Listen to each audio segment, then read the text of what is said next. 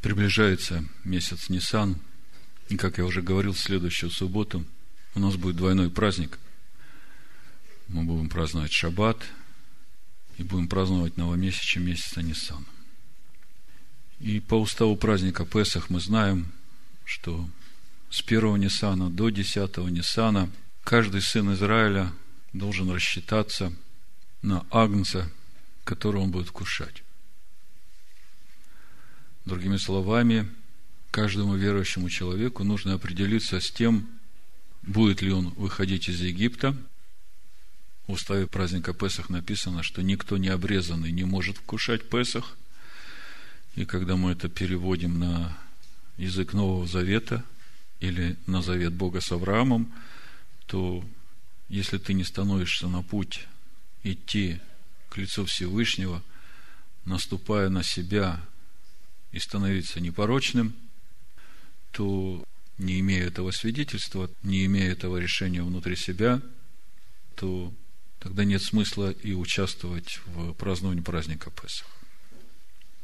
Продолжается время, когда сыны Израиля приносят полшекеля на устроение служения в скине, и речь идет о посвящении своей души на служение Всевышнему – и сегодня я хочу помочь и вам, и всем, кто будет слушать, с тем, чтобы определиться, какого агнца вкушать, как его вкушать.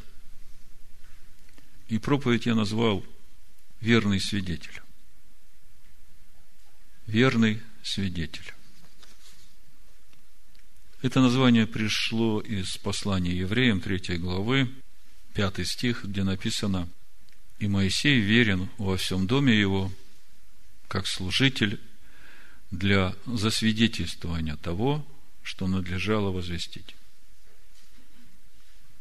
В книге Откровения, первой главе, в пятом стихе мы читаем, что Машиах Иешуа – верный свидетель. И мы все согласны с этим. И мы знаем, почему он верный свидетель. Потому что он во всем исполнил волю Всевышнего – и раскрыл нам имя Всевышнего, раскрыл нам образ Бога невидимого. Но когда мы говорим о том, что Моисей верный свидетель во всем доме его, то сразу возникает много вопросов. Свидетель чего? Того, что надлежало возвестить. А что надлежало возвестить? Что возвестил Моисей? Верным свидетелем чего является Моисей? Мы сегодня заканчиваем читать вторую книгу Моисея, Шмот. И у нас сегодня сдвоенная глава Ваегель Пкудей. И созвал Ваегель Пкудей итоги. И когда читаешь эту недельную главу, у меня постоянно возникает вопрос, а в каком статусе Моисей находится, вот, когда он все это делает? В главе Ваегель мы смотрим, Моисей спускается с горы в праздник Йом-Кипур с новыми скрижалями, с обновленным заветом, с новым заветом, который в тех же словах, которые были записаны на первых скрижалях. Лицо его сияет, и он спускается, и первое, что он говорит, вот что заповедал Господь – светите седьмой день субботу. И мы уже разбирали тему святости субботы. Я думаю, я сразу немножко коснусь этого вопроса, потому что потом уже, наверное, не будет времени к этому вернуться. Я просто вам напомню из всего, что мы об этом уже говорили, и сложу все вместе. Исход 35 глава, с первого стиха написано – и собрал Моисей все общество сынов Израилевых и сказал им, вот что заповедал Господь делать. Шесть дней делайте дела, а день седьмой должен быть у вас святым. Кадош написано. Суббота покоя Господу. На иврите написано Шаббат Шабатон Леаданай всякий, кто будет делать в нее дело, будет предан смерти. Не зажигайте огня во всех жилищах ваших в день субботы. И сразу надо дать себе ответы на вопросы, что значит «да будет у вас святость в седьмой день». Что значит шаббат, шабатон, как у нас в синодальном написано суббота покоя. Но это не просто суббота покоя, написано шаббат, шабатон. В четвертой заповеди в книге Исход 20 главе 8 стихе мы читаем о том, что помни день субботний, чтобы светить его. И там только о шаббате речь идет. Но не идет речь о шаббат-шабатоне. А здесь мы уже видим, что речь идет не просто о шаббате, как дне отдыха, а речь идет о шаббат-шабатоне. И что значит не зажигать огня во всех жилищах ваших в день субботы? Ну, слово «святой», «кадош», вы знаете, отделенный. Я думаю, что вы помните, когда мы говорили о субботе, когда разбирали счет Амера, мы коснулись этой заповеди Бога, потому что в счете Амера тоже говорится о шаббате. Так вот, э, слово «кадош» святый, оно составное. Состоит из двух слов. Это «кад» и «эш». И можно перевести как горение огня. То есть Бог говорит, в день седьмой у вас должно быть горение огня, и потому в день седьмой никакого огня не зажигайте. И тогда возникает вопрос, а горение какого огня должно быть в седьмой день? И сразу ответ – святого огня. Откуда берется святой огонь? Мы знаем, это огонь, который вокруг Торы.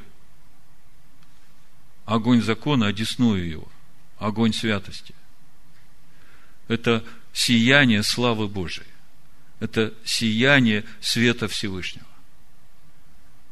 Помните, для сынов Израилевых вид славы Господней был как огонь поедающий. А Моисей вошел в этот огонь и разговаривал с Богом. А в Матвея 3 главе мы читаем, Иоанн Креститель говорит в 11 стихе, «Я крещу вас в воде в покаяние, но идущий за мной сильнее меня. Я недостоин понести обувь его. Он будет погружать вас в дух святой и огонь». То есть, э, что значит день седьмой, да будет у вас кадош – мы уже начинаем понимать. То есть, это день, в который во всех жилищах наших, и когда я говорю о всех жилищах наших, это не только наша квартира, это видимо, это внешне. В первую очередь речь идет о нашем внутреннем. Если есть это во внутреннем, то и во внешнем будет. А внутреннее мое жилище – это и сердце мое, и душа моя, и разум мой, и крепость моя. Вот во всех этих моих жилищах должен весь седьмой день гореть огонь святости. Если он там горит, то и в жилищах моих никакой чуждый огонь не загорится в этот день. Когда я об этом думаю, я сразу вспоминаю Наддава и Авиуда, сыновей Аарона, когда они в этот огонь святости, который сошел с неба, вдруг решили свой огонь принести –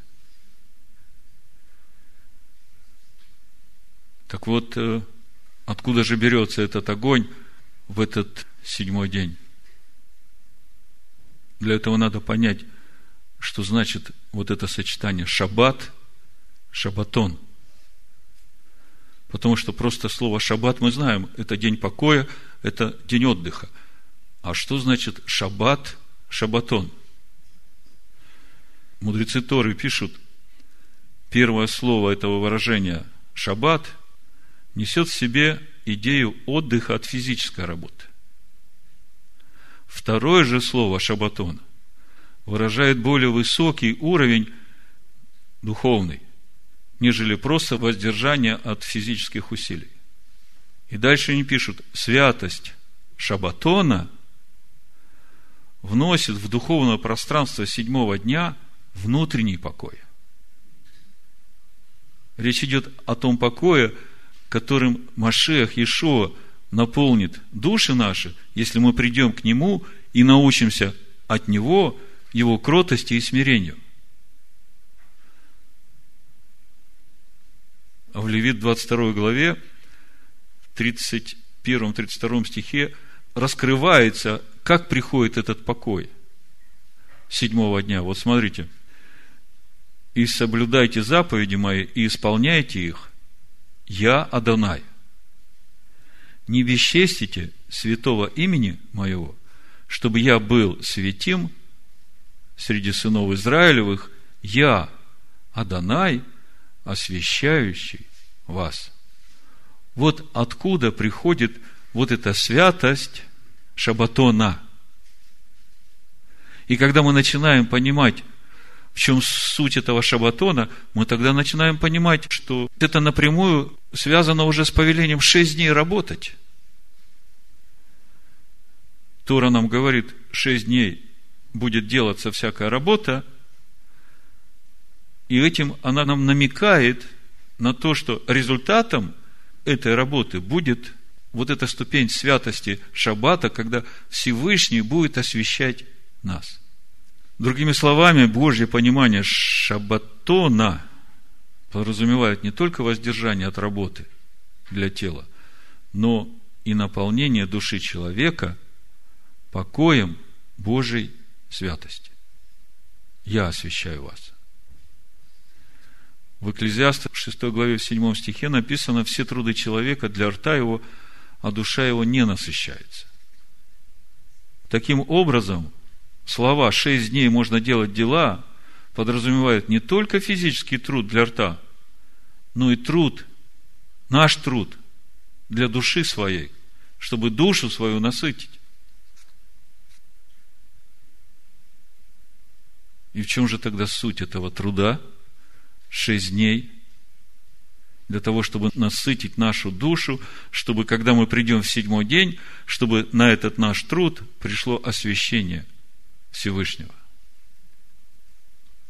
Соблюдайте заповеди мои, исполняйте их, я Адонай. Не бесчестите святого имени моего, чтобы я был святим среди сынов Израилевых, я Адонай, освящающий вас. Если все вместе сложить, смотрите, какая суть заповеди. Шесть дней мы трудимся в Слове Божьем, помимо того, что мы трудимся физическим трудом, мы познаем Слово, мы вникаем в себя, мы готовим эти субботние халы, то, что мы хотим принять внутрь себя как Божье естество.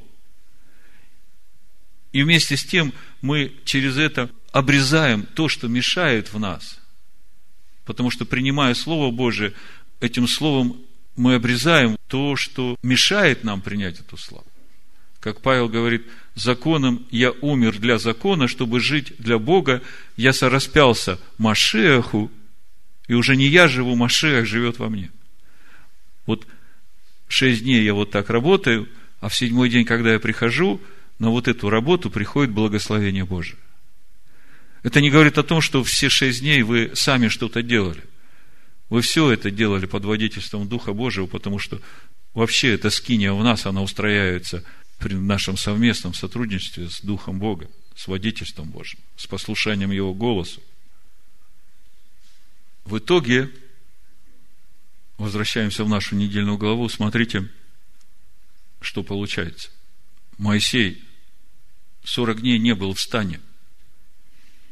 Поднимался именно за тем, чтобы вымолить прощение у Бога за грех золотого тельца – спускается, лицо его сияет славой, сыны Израиля смотреть не могут. В руках новые скрижали. И он приходит в Йом-Кипур, и первое, что он говорит, вот что заповедовал Господь, светите седьмой день субботу. И невольно задаешься вопросом, Моисей, а почему ты не сказал народу, Господь вас простил, Господь заключил Новый Завет, у нас большая радость. А Моисей приходит и говорит, первое, что сказал Господь, светите субботу.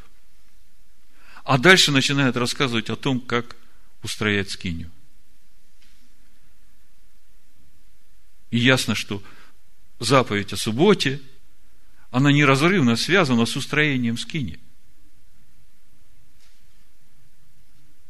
И вот если сложить все, что я вам сказал о том, что стоит за словами шаббат, шаббатон, то мы начинаем вместе понимать, что это и есть главная заповедь устроения скинии Бога в человеке. Мы ведь говорим о том, что Тора духовна. То есть, заповедь о том, чтобы шесть дней работать, а седьмой день светить, и чтобы в этот день во всех жилищах наших горел только священный огонь, это главная заповедь по устроению скини Бога в нас. Потому что если мы шесть дней идем этим путем, наступая на себя, обрезая себя к лицу Всевышнего и становимся непорочными, Бог именно на этот путь каждый шаббат обновляет нас, запечатлевает нас, освещает нас своей святостью. Моисей дает заповедь о субботе, и дальше он говорит о том, чтобы сыны Израиля сделали приношение для строительства скини и о мудрых сердцем, кому Господь доверяет строить эту скинию. Это все глава Ваягель. Далее глава Пкудей, итоги. Начинается с перечисления того, сколько золота, серебра, меди было израсходовано на строительство скини. И когда я э, читаю золото, серебро и медь, в духе приходит, каждый смотри, как строит. Я, как верный строитель, положил основание, каждый смотри, как строит. Строит кто из золота, из серебра, из меди, из соломы. Дело каждого будет испытано в огне. Затем идет описание изготовления одежд первосвященника, священников. И 39 глава, исход 43 стих. Все приносят. Хочу, чтобы вы на это обратили внимание. Все, что было сделано мудрыми сердцем, все приносит к Моисею все детали, которые были сделаны. 43 стих. «И увидел Моисей всю работу, и вот они сделали ее, как повелел Адонай». Так и сделали. И благословил их Моисей. Я еще раз напоминаю вам, Тора духовна. И мы сейчас говорим не только о том, как устроялась скиния по образу, мы сейчас говорим о том, как устрояется наш внутренний храм.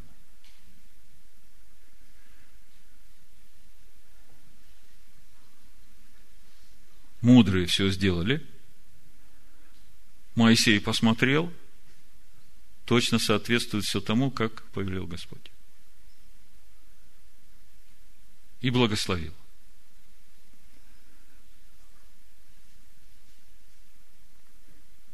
Я напомню, проповедь называется «Верный свидетель». И мы сегодня говорим о том, в чем суть того свидетельства, которое дал Моисей нам – Почему Моисей назван верным свидетелем? Что он засвидетельствовал? Подумайте, если все настолько реально, то как много зависит от этих мудрых, которые строят детали этой скинии, которые, как мы видим потом, Моисей соберет вместе, осветит, и когда он все закончит, реальная слава Божия заполнит эту скинию, хотя она по образу сделана. Скиния сделана по образу, а слава Божия реально наполнит эту скинию. Так вот, подумайте, если Тора духовна, то кто эти мудрые сердцем, которые изготовляют вот эти вот все принадлежности из того, что приносят сыны Израиля, из того, что приносит народ Божий, которые вместе все будут составлять храм Бога.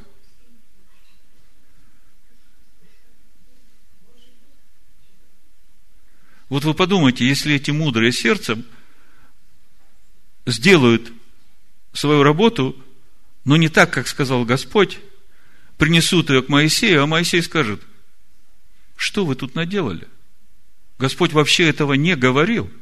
я не могу это благословить. Я еще раз говорю, Тора духовно. И мы сейчас говорим об устроении истинной скини. Тогда о чем речь идет? О тех учениях, которые дают нам эти мудрые, раскрывая нам священное писание. Потому что именно через эти учения нас учат воспринимать Слово Божие. Так вот, возвращаясь к Моисею, что же он нам засвидетельствовал? То, что Иешуа назван верным свидетелем, мы все с этим согласны. Но почему-то никто не прислушался к тому, что Моисей тоже назван верным свидетелем во всем доме его.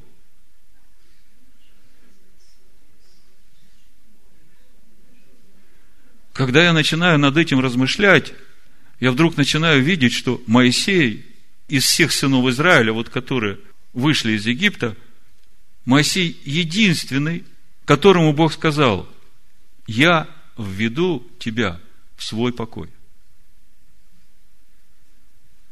Именно о Моисее сказано в Исаии 63 главе, что сердце его наполнено Духом Божьим. В 102 псалме мы читаем в 7 стихе Бог показал пути свои Моисею, сынам Израилевым, дела свои. А вы помните, как молился Моисей Господу в исходе 33 главе? 13-14 стих Моисей говорит, если я обрел благоволение в очах твоих, то молю, открой мне путь твой, дабы я познал тебя – тебя познал. Кого? Реального Бога. А в Псалме мы читаем, что Бог открыл ему, показал ему путь свой. И там же мы читаем, Господь говорит, сам я пойду и введу тебя в покой. Написано, лицо мое пойдет и введет тебя в покой, если смотреть в Торе. А Ишуа говорит, придите ко мне, научитесь от меня, и обретете покой душам вашим. Если все это вместе сложить, то какое свидетельство дал Моисей каждому верующему Бога Авраама, Исхака и Якова? Моисей дал именно то свидетельство, как идя путем Торы Моисея, учения, которое Бог дал, прийти в полноту возраста Машеха. Вот что засвидетельствовал Моисей каждому верующему. Но когда я прихожу к таким выводам, я задаюсь вопросом, а кто-нибудь последние 1700 лет примерно – говорил об этом. Задумывался над тем, что именно путь, который прошел Моисей, является для всех нас образцом, как нам идти в полноту возраста Машеха. И тогда я думаю, интересно, а почему никто не говорит о том, что Моисей является верным свидетелем во всем доме его, и он засвидетельствовал именно то, что надлежало засвидетельствовать? А надлежало засвидетельствовать именно то, что этот путь единственно верный. Другими словами, именно путь Моисея в покой Божий является для всех нас раскрытием пути Всевышнего о том, как именно Тора приводит человека в полноту возраста Машеха. Тогда скажите мне, а что мешает – последние 1700 лет новозаветним верующим увидеть вот этот достойный образец вот этого верного свидетеля и это верное свидетельство, которое дал нам Господь в Писаниях. Что мешает верующим это увидеть и принять?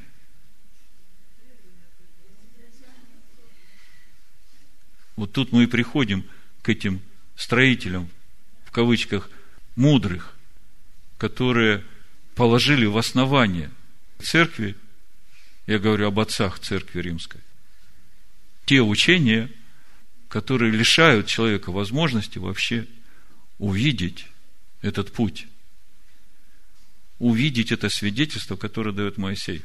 Я вам сейчас покажу несколько примеров, несколько стихов, читая которые, в зависимости от того, как ты их понимаешь, определяется именно то, каким путем ты пойдешь. Или истинным путем, чтобы прийти в полноту возраста Машеха, или ложным путем. Вот смотрите. Римлянам 10 глава 4 стих вы все знаете. В синодальном переводе мы читаем, потому что конец закона – Христос, к праведности всякого верующего. Сегодня читает эти стихи христианин, принадлежащий церкви римской. Он говорит, вот же, видно, что закону конец. Все, кончилось. Теперь у нас Иисус Христос. И мы в нем все праведные, а закона больше нет, ему конец. Почему он так читает? Потому что его научили, что Тора – это ветхое, что закон Моисея – это ветхое. Это уже близко к уничтожению. Что мы больше не под законом, мы под благодатью.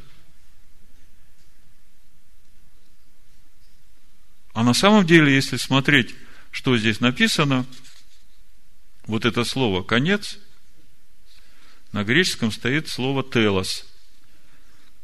«Телос» окончание, завершение, цель.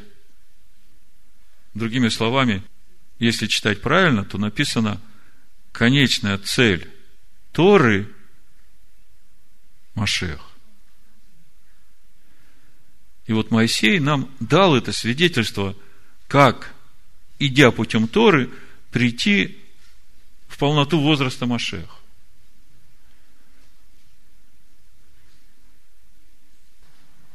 Другими словами, от тех учений, которые предлагают нам учителя церкви, зависит то, как ты читаешь Писание и в каком направлении ты пойдешь. Если ты читаешь, что конец закона Христос, то все. Ты лишил себя истинного пути, потому что ты отказался от этого пути, который ведет тебя полноту возраста Машех. Послание евреям, 8 глава, в 13 стихе, буду читать с 10. Опять, как читаешь? Как ты понимаешь то, что написано? Смотрите. Вот на ваших глазах эта картина раскрывается. Два пути. И в зависимости от того, какое учение предлагают человеку, он выбирает или путь истинный, или он пойдет по ложному пути. Но мы должны помнить, что это все сосуды, которые мы устраиваем в скинии, истинной скинии, в нас, которые должен благословить Моисей. Потому что когда Моисей закончил дело, все установил и осветил, то слава реальная пришла. Реальный Бог спустился в эту скинию. Послание евреям, 8 глава, с 10 стиха написано, смотрите, вот завет, который завещаю Дому Израилю после тех дней, говорит Господь. Вложу законы мои в мысли их, напишу их на сердцах их, и буду их Богом, а они будут моим народом. И не будет учить каждый ближнего своего, каждый брата своего, говоря, познай Господа, потому что все от малого до большого будут знать меня. Потому что я буду милостив к неправдам их, и греховых, и беззаконий их не вспомяну. И вот 13 стих. Говоря новый, показал ветхость первого, а ветшающее и стареющее близко к уничтожению. Вот вам два пути. По какому пути пойдешь? Задумайтесь. Слова завета одни и те же. Что на первых скрижалях были десятисловия, что на вторых скрижалях, с которыми Моисей спустился, то же самое десятисловие. Это для нас образы. Бог говорит, Новый Завет я заключу с домом Иуды с домом Израиля. Я свой закон, свои заповеди запишу на их сердце. Те же самые заповеди. Говоря новый, показал ветхость первого. О чем речь? Содержание завета это то же самое. Что в Новом Завете, что в Старом Завете. А Бог говорит, я теперь вот это содержание завета запишу на ваших сердцах.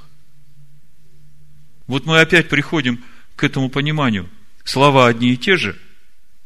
И как Иешуа говорит в Иоанна 6 главе, в 63 стихе, если я не ошибаюсь, слова, которые говорю я вам, это суть дух и жизнь.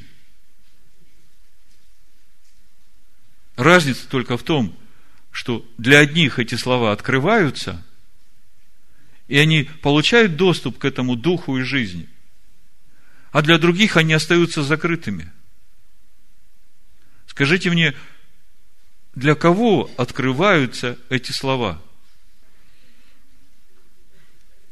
В Исаии 57 главе 15 стих написано – Ибо так говорит высокий и превознесенный, вечно живущий и святое имя Его. Я живу на высоте небес и во святилище, и также с сокрушенными и смиренными духом, чтобы оживлять дух смиренных и оживлять сердца сокрушенных.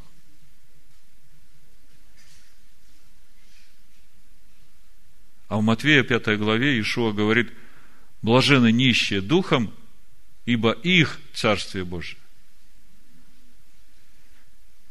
Блажены плачущие, ибо они утешатся. Блажены кроткие, ибо они наследуют землю. Моисей назван кратчайшим из всех людей. О какой кротости речь идет? Кротости перед кем? Перед Богом и Его Словом. И вот, вот эта кротость перед Богом и Словом, это и есть суть нищета твоего духа. И вот когда так ты подходишь к Слову Божьему, вот тогда это Слово открывается для тебя. И ты тогда соединяешься с этим духом и жизнью. Я живу на высоте небес, говорит Господь, и в святилище, и в сердцах сокрушенных и смиренных. Вот так это все работает. А Моисей, я еще раз говорю, назван кратчайшим из всех людей –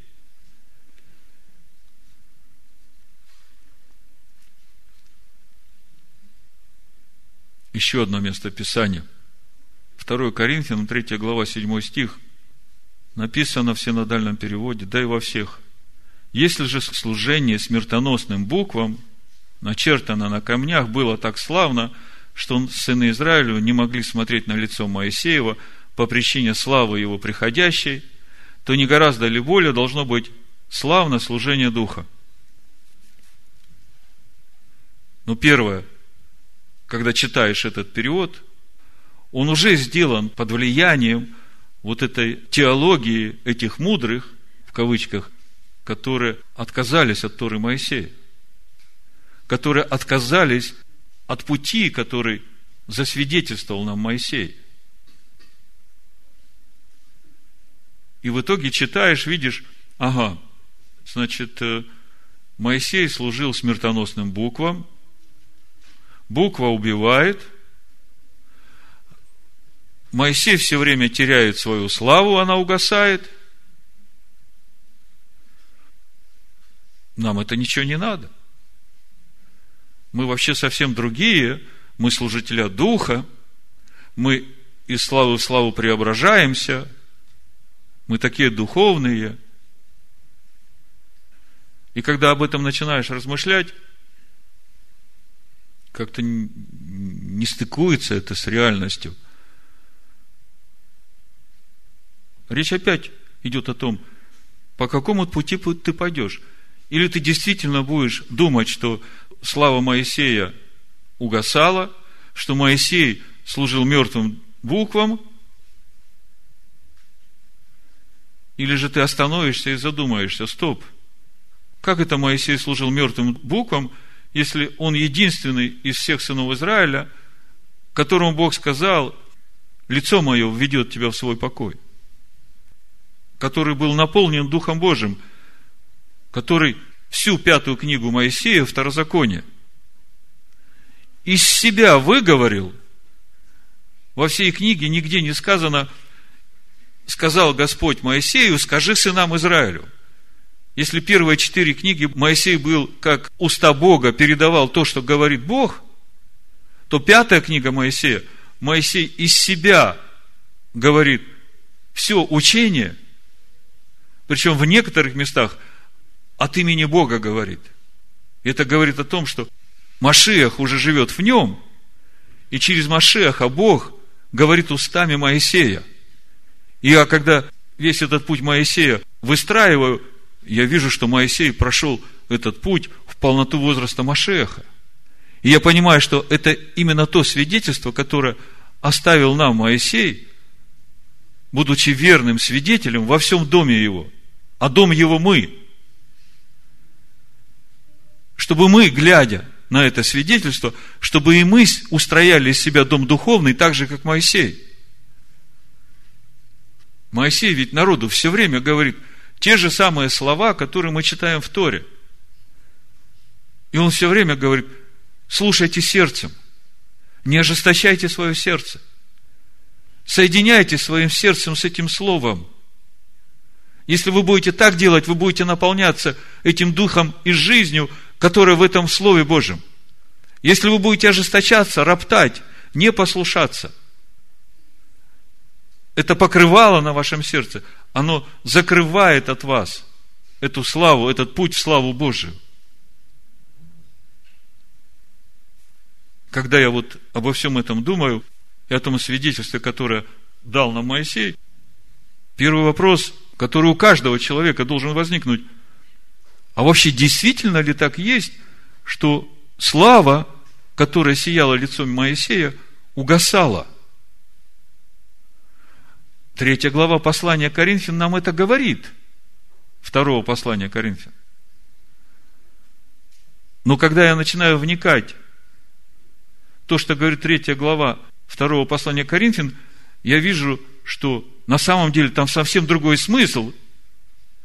А вот те переводчики, которые сделали тот перевод, который нам предлагается, он уже искажен под воздействием вот этой теологии, которую дали отцы церкви, вот эти мудрые, которые взяли на себя ответственность строить храм. Мы сейчас посмотрим, что на самом деле говорит третья глава второго послания Коринфян, но я напоминаю, год назад, именно в это время, разбирая недельную главу Кудей, мы очень подробно разбирали третью главу второго послания Коринфян. Так вот, когда я начинаю думать, почему Моисей покрывал лицо свое покрывалом,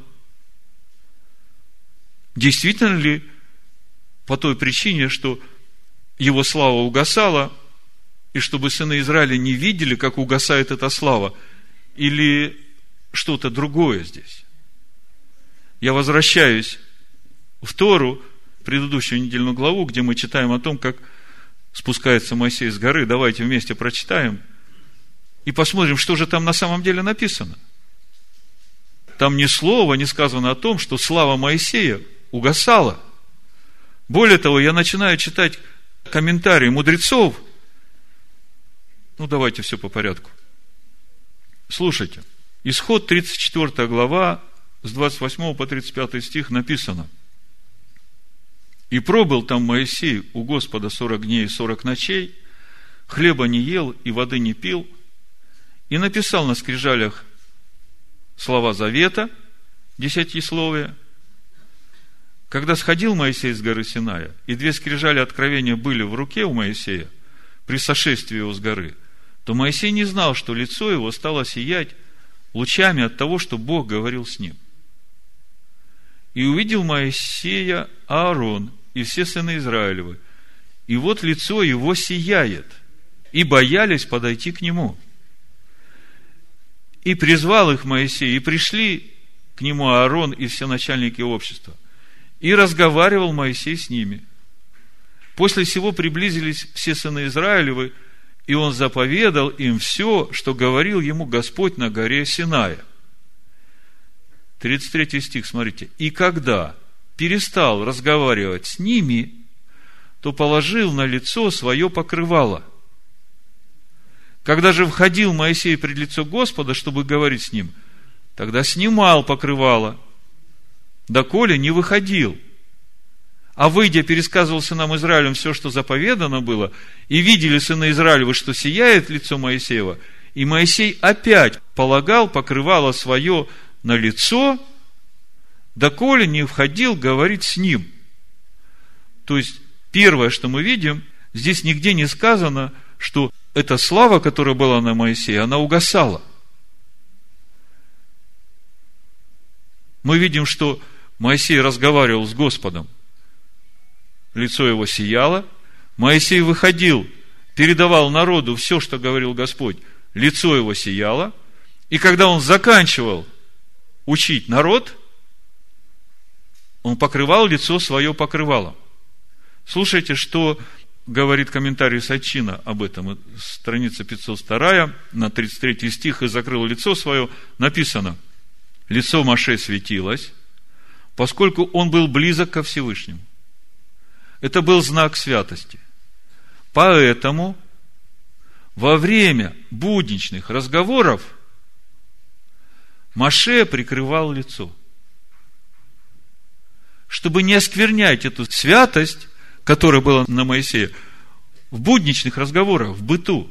Вот почему Моисей покрывал свое лицо.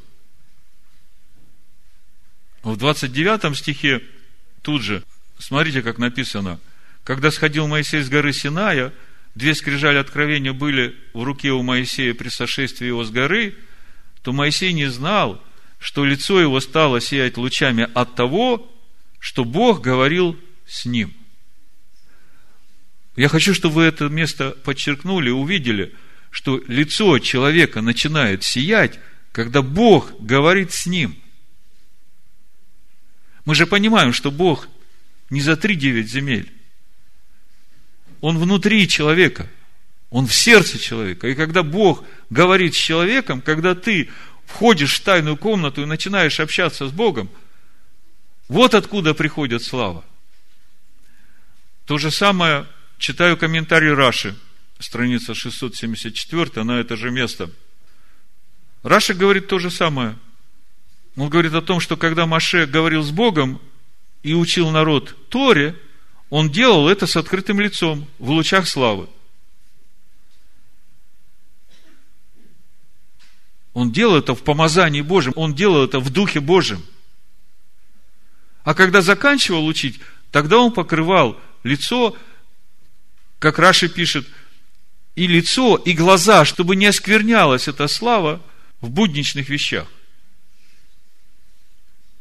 Тогда действительно ли мы можем утверждать, основываясь на третьей главе второго послания Коринфян, что у нас славы больше, чем у Моисея, который постоянно терял эту славу?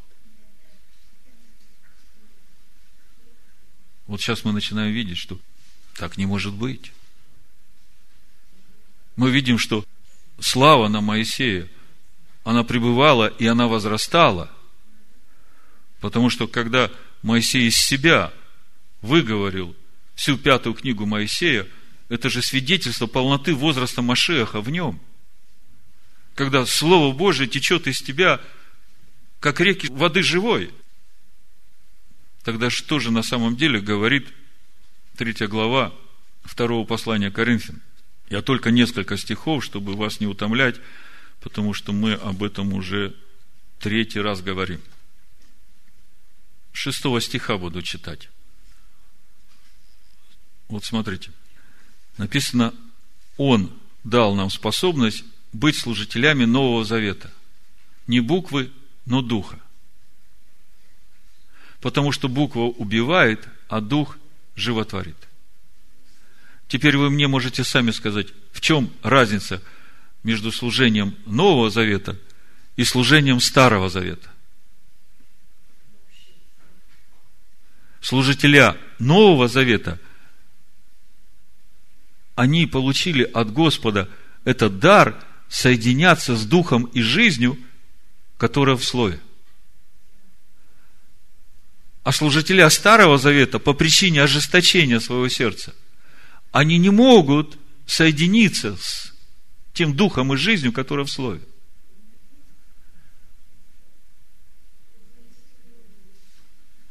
И мы говорили, как перейти от одного служения к другому? Стать просто нищим духом, сокрушиться перед Богом, потому что Бог живет на высоте небес – в святилище и в сокрушенных и смиренных сердцем. И Он оживляет. Он животворит.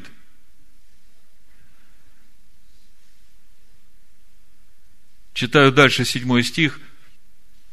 Ну, наверное, сначала синодальный, чтобы вы увидели эту связку. Вам легче будет. У меня хорошо, у меня греческий текст э, со всеми значениями слов перед глазами, а у вас только синодальный, поэтому вам трудно это все в голове удержать.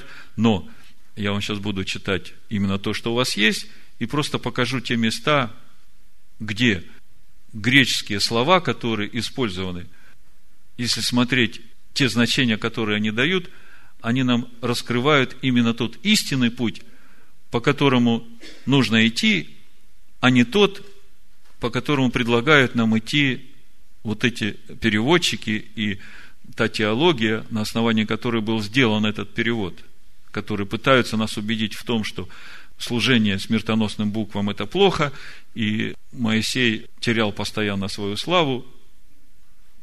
На самом деле здесь нечто другое написано. Седьмой стих. Если же служение смертоносным буквам начертано на камнях было так славно. Вот это было на греческом, если смотреть, написано эгенетхе, по стронгу это 1096, было осуществлено. И когда я смотрю значение вот этого эгенетхе, у нас это просто было, да? Вот это слово. Было так славно. Берем вот это слово было. Смотрим греческий, стоит слово эгенетхе – его значение – приходить, наступать, рождаться. Вот это слово «рождаться», оно в корне меняет все понимание этого стиха. Послушайте, служение смертоносным буквам начертано на камне – рождает славу.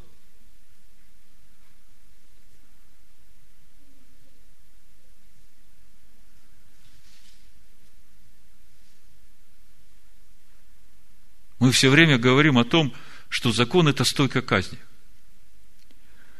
Ишуа говорит, кто умертвит душу свою ради меня, тот обретет ее.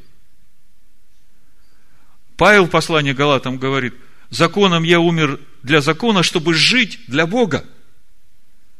Так вот, именно вот этот процесс служения смертоносным буквам, когда я умираю для себя, именно в этот момент происходит рождение славы.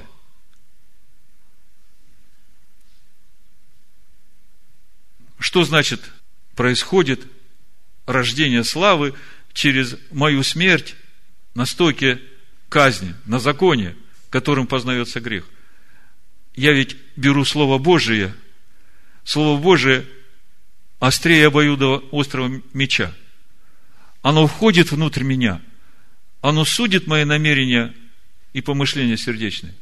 И если я даю ему место в себе, оно обрезает меня.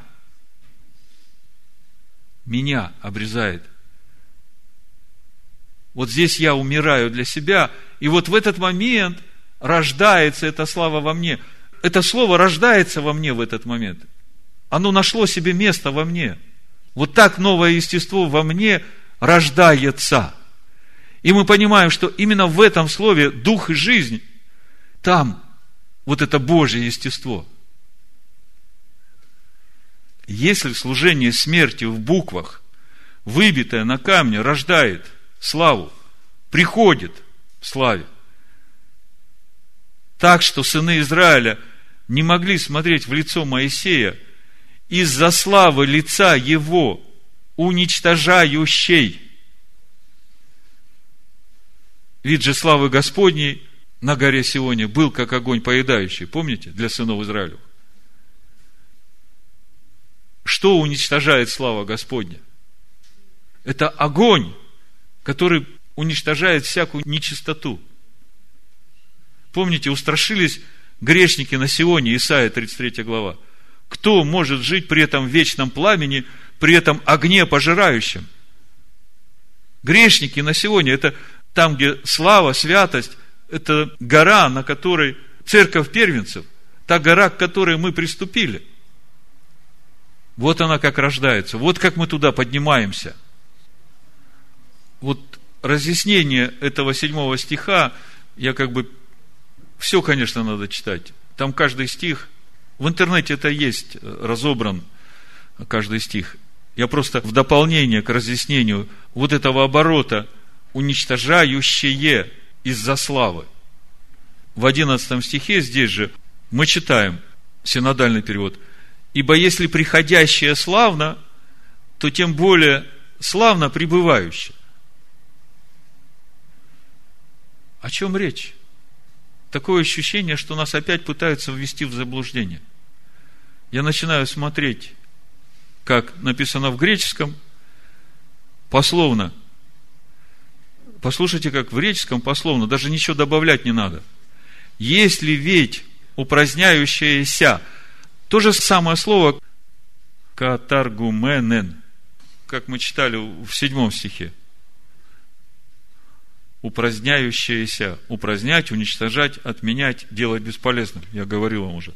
Так вот здесь то же самое слово, смотрите. Если ведь упраздняющееся, катаргуменен, из-за славы. Так написано в греческом. И тут сразу можно понять, что упраздняется из-за славы. То есть, что упраздняется славой – грех. То во мне, что не угодно Богу. Если ведь упраздняющиеся из-за славы многим более остающиеся в славе. Здесь как бы вся эта картина, как это происходит, как я только что говорил.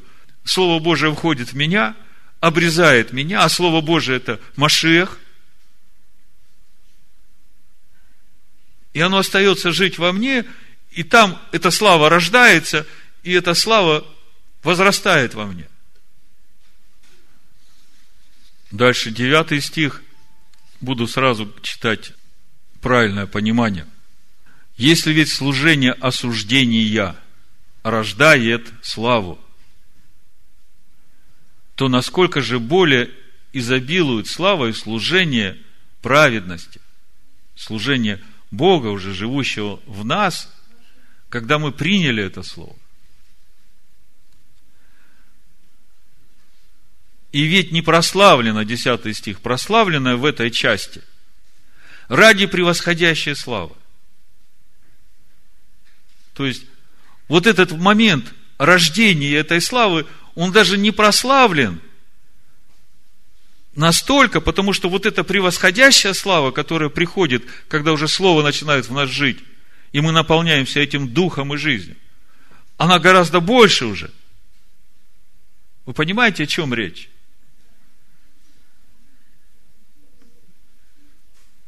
Но начинается все именно со служения этим смертоносным буквам, потому что если не будет этого служения смертоносным буквам, то и не родится – слава.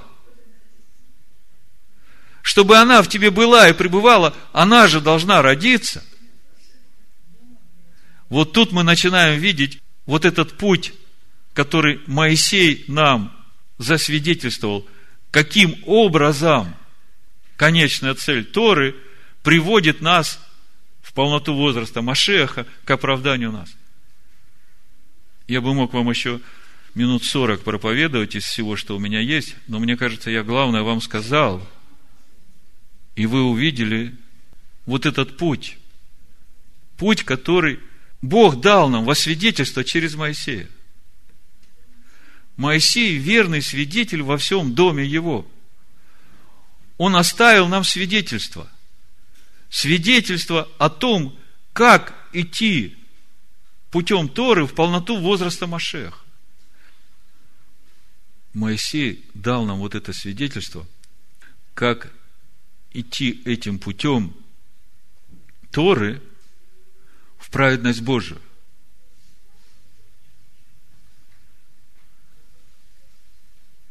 Потому что, идя путем Торы, человек может или начать оправдывать себя законом, идти путем праведности от закона, то есть оправдывать себя исполнением Торы. А можно идти тем же путем и наполняться праведностью Божией. Чувствуете? В первом случае путем праведности от закона это путь по плоти. Это путь именно тех, которые ожесточили свое сердце, которые пытаются внешне оправдывать себя тем, что делают. Но по причине этого покрывала на сердце, слово им не открывается. Дух и жизнь, которая в слове, не раскрывается для них. А когда человек – сокрушается и смиряется перед этим словом, становится кратчайшим, так же, как Моисей, и говорит, Господи, открой мне путь Твой, дабы мне познать Тебя, дабы мне войти в покой Твой. Идя тем же путем Торы, человек приходит к познанию Машеха и к оправданию Богом живущим в человеке.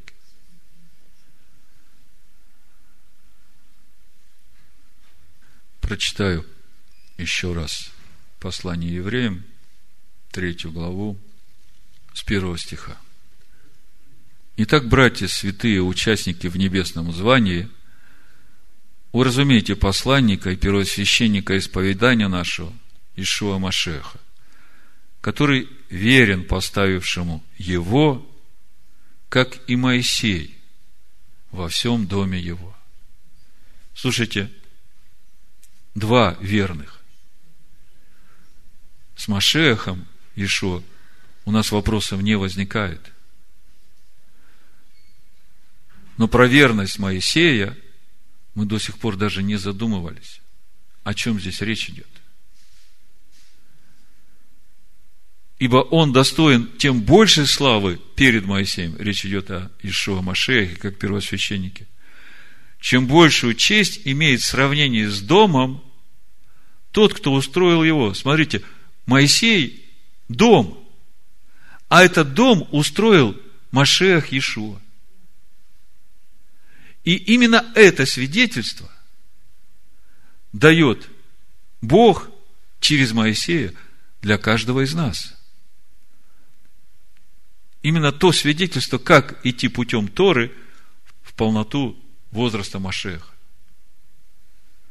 Если убрать у верующего Тору Моисея и путь Моисея.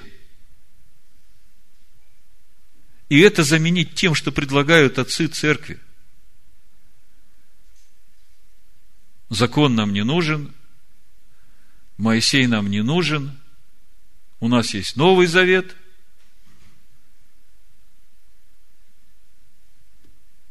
То сможет ли человек построить этот дом прийти в полноту возраста Машеха с таким учением, которое предлагают отцы церкви. Мы видим, что когда мудрые сердцем приготовили все детали скини, из всего, что народ принес, А мы приносим свои сердца, свои души этим пасторам, этим учителям, которых Бог поставил, чтобы они учили нас пути Господню. А они дают нам учения, которые Моисей вообще благословить не может. А если Моисей не благословит, то и слава Божия не придет. Потому что Моисей единственный, который верный свидетель, который засвидетельствовал, что и как надо делать, и как идти этим путем. Ибо всякий дом устрояется кем-либо, а устроивший все есть Бог. И Моисей верен во всем доме его. Речь идет о храме Господа. Речь идет о теле Машеха. Речь идет о каждом из нас, который является камешком в этом храме. И Моисей верен во всем доме его, как служитель, для засвидетельствования того, что надлежало возвестить. Вот он верный служитель. Вот его надо слушать. А тех служителей, которые дают ложные учения, слушать не надо. Надо вникать в Писание. И без Торы Моисея мы не сможем построить этот дом, потому что именно Тора раскрывает этот путь, как строить этот дом. И для того, чтобы открылось тебе это слово, в котором дух и жизнь, тебе нужен Ишуа Машех. Тебе нужно сокрушенное и смиренное сердце перед Богом и Его Словом. И вот тогда ты получишь доступ к этому духу и жизни, который в этом слове. В заключение Малахия, 3-4 глава прочитаем. С 15 стиха буду читать. «И ныне мы считаем надменных счастливыми. Лучше устраивают себя, делающие беззакония. И хотя искушают Бога, но остаются целы. Но боящиеся Бога говорят друг другу. Внимает Адонай, слышит это, и пред лицом его пишется памятная книга о боящихся Адоная и чтущих имя его. И они будут моими, говорит Адонай Циваот, собственностью моею в тот день, который я соделаю, и буду миловать их, как милует человек сына своего, служащего ему. Помните, когда Моисей молился и просил Господа, открой мне путь твой, дабы мне познать тебя, и покажи мне славу твою. Бог говорит Моисею, я покажу тебе славу свою, и кого помиловать, помилую. И они будут моими, говорит Господь Савов, собственностью мою в тот день, который я соделаю, и буду миловать их, как милует человек сына своего, служащего ему. И тогда снова увидите различие между праведником и нечестивым, между служащим Богу и неслужащим Ему. Ибо вот придет день, пылающий, как печь. Тогда все надменные и поступающие нечестиво будут, как солома. И попалит их грядущий день, говорит Адонай Циваот. Так что не оставит у них ни корня, ни ветвей. А для вас – благоговеющее перед именем моим, зайдет солнце правды и исцеление в лучах его. И вы выйдете и взыграете, как тельцы упитанные, и будете попирать нечестивых, ибо они будут прахом под стопами ног ваших. В тот день, который я сделаю, говорит Адонай Цеваот. Скажите, наступил этот день? Нет. Приближается то время, когда он наступит, и смотрите, что Бог говорит. До того дня когда он наступит, помните Тору Моисея, раба моего, которую я заповедал ему на Хариве для всего Израиля, равно как и правила и уставы. Помните, до самого последнего дня, когда наступит день Господень, когда говорит Господь, помните, значит, помните и храните. Тору закон Моисея, и уставы его, и заповеди его, и повеления. Вот я пошлю к вам Илию пророка перед наступлением Дня Господня, великого и страшного. И он обратит сердца отцов к детям, и сердца детей к отцам их, чтобы я, пришед, не поразил земли проклятием. Вы знаете, сейчас это все происходит. Отцы – это еврейский народ, это те, кому Бог доверил свою Тору. А дети – это народ, который Бог создает во имя свое из всех народов. И Бог говорит, и тем, и другим, помните закон Моисея. Бог не хочет прийти и поразить землю проклятием. Он хочет прийти и благословить. Поэтому Он и посылает сейчас это слово всем народам, чтобы они увидели этого верного свидетеля, Моисея, который засвидетельствовал нам этот путь, как идти этим путем Торы, учения Бога, чтобы прийти в полноту возраста Машеха, чтобы наполниться этой славой Божией, которой сиял Моисей. И мы, взирая на эту славу, преображаемся в образ Сына. Да благословит всех нас Всевышний на этом пути. Шема Машех Иешуа. Амен. Шуа. Амен. Шуа. Амен. Шуа. Амен. Шуа. Амен. Шуа. Амен. Шуа. Амен.